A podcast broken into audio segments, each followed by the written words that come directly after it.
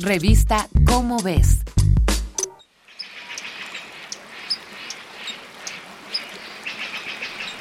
Despertar por la mañana tras una noche lluviosa para ver a los colibríes alimentarse del rocío que aún queda en las flores es uno de los muchos privilegios que tenemos los habitantes del continente americano. Estas pequeñas aves, cuyo peso puede variar entre los 2 y los 24 gramos, según a cual de las 330 especies pertenezcan, son consideradas aves modernas, evolutivamente hablando. Sin embargo, su supervivencia está en grave riesgo.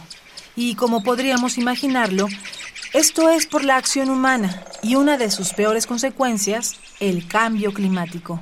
El clima en sí es un factor decisivo para la distribución poblacional de todas las aves del mundo, y como muchas, los colibríes migran en ciertas épocas del año.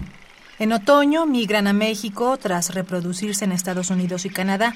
Este no es un viaje fácil, por lo que necesitan encontrar plantas en floración para alimentarse todo el trayecto. Al aumentar la temperatura en el mundo, las plantas florecen a destiempo, y para cuando llega la hora de migrar, los colibríes no suelen encontrar alimento en los sitios en donde sabían que podían descansar. Seguramente algún optimista pensará que esto se arreglará por sí solo, cuando los colibríes encuentren otra ruta de viaje en la que sí haya alimento. Pero el equilibrio natural es muy delicado y aún esto provocará problemas.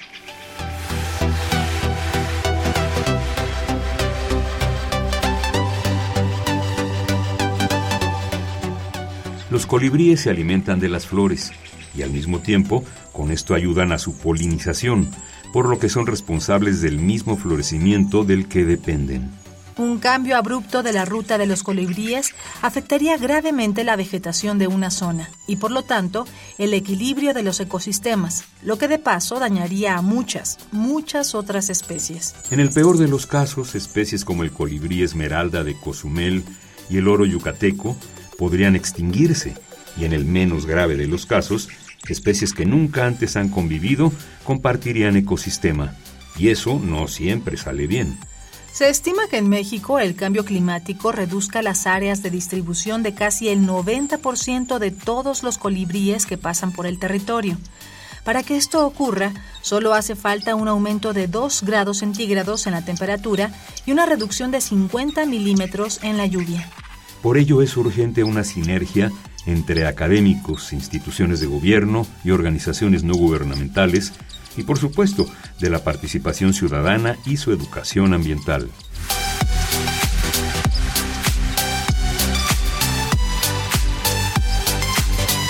Esta es una coproducción de Radio UNAM y la Dirección General de Divulgación de la Ciencia de la UNAM, basada en el artículo Semillas del Sol, Fuego Emplumado, los colibríes de México en la era del cambio climático, de David A. Prieto Torres, Laura Núñez Rosas y María del Coro Arismendi. Si deseas saber más sobre cómo afecta el cambio climático a los colibríes, consulta la revista Cómo ves, la publicación mensual de divulgación científica de la UNAM. Revista Cómo ves.